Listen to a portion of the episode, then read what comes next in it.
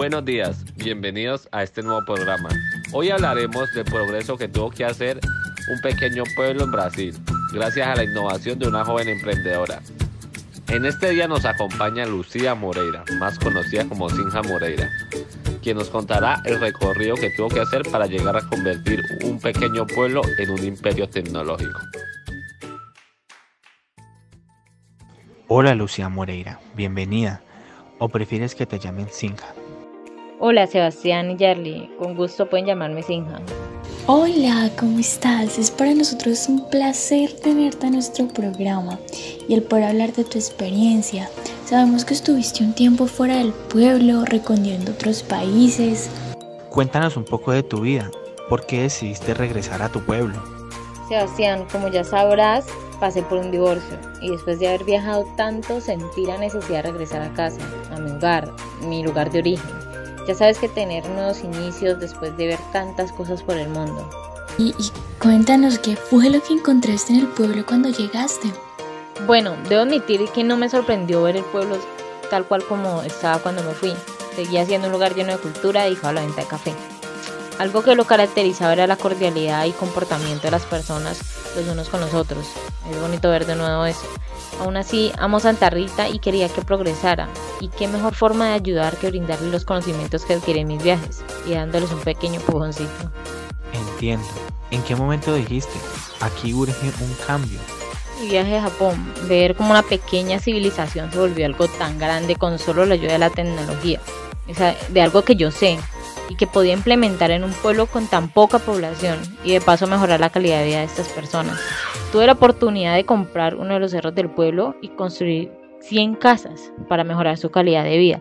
Y eso ayudó mucho, porque desde este pequeño proyecto se empezaron a impulsar hospitales y centros de asistencia. Para iniciar la tecnología en este pueblo decidí fundar la primera escuela que impartiera cursos tecnológicos de electrónica que dieran pie a un gran emprendimiento.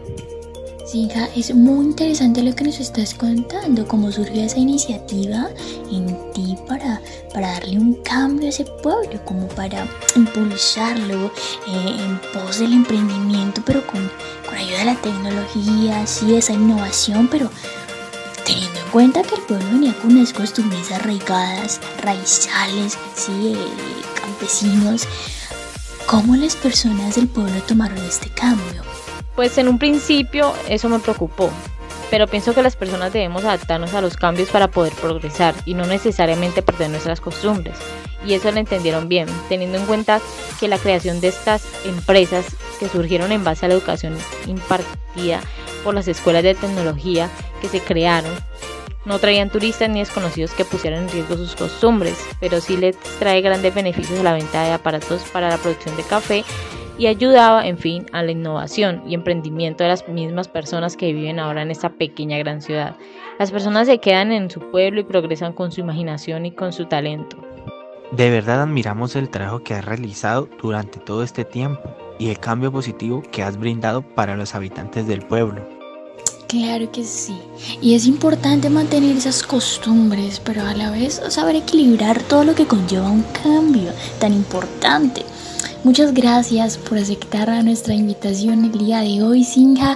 Fue grato para nosotros y para todos nuestros queridos oyentes poder conocer un poco de tu historia, tu aporte al progreso y a la innovación en tu pequeño pueblo convertido en ciudad. Gracias por estar con nosotros el día de hoy. Tenemos una llamada desde Santa Rita. Hola, ¿quién nos acompaña? ¿Cómo te llamas? Hola, me gustaría reservar mi nombre. Me gustaría contar mi experiencia gracias a la innovación que trajo la señora Lucía Moreira. Sí, claro que sí, te escuchamos, cuéntanos. Lo que les vengo a contar quiero que sirva como testimonio de lo que nombraba la señora Lucía, ya que gracias a los diferentes institutos pude realizar mis estudios en la escuela Inatel como también pude adquirir conocimientos que me ayudaron a mejorar mi calidad de vida, y no solamente la mía, la de muchos jóvenes y compañeros que pudieron montar su propia empresa como lo hice yo, y así generar empleo para otras personas y seguiré aportando al desarrollo tecnológico. Además es algo que siempre nos ha interesado. Muchas gracias por compartir con nosotros tu experiencia. Esperamos que así como tú, muchas de las personas de Santa Rita puedan salir adelante. ¿Te acuerdas, Sebastián, que hace unas semanas recomendamos un libro llamado La presentación de la persona en la vida cotidiana de Bill Goffman? Claro que sí. Pues mira, Sebastián, que me parece muy interesante ver cómo este pueblo se ha convertido en ciudad, eh, que ha llegado a tener una innovación tecnológica, un desarrollo intelectual, que es reconocido como potencia, eh, potencia tecnológica en, su país. A pesar de todo esto, mantiene su fachada de pueblo, ¿sí? Ya siendo una ciudad, mantiene su, su fachada de pueblo tradicional, lleno de cultura. Eh, donde prima la, agricultura y la siembra del café, porque eh, es importante mencionar que aún el café sigue siendo su mayor fuente de ingresos, por así decirlo. Entonces es, muy interesante ver cómo a pesar de todo eso ellos continúan eh, mostrándose a los demás como un pueblo, como un, pueblo de campesinos agricultores, que todavía son ellos, ¿no? Eh, pues a colación de este libro que nos habla sobre las fachadas, sobre las máscaras, cómo, cómo nos presentamos hacia los demás. Claro, donde no dejaron de lado sus principales formas de trabajo, sino que hicieron uso de la tecnología para potenciar sus empresas y ventas.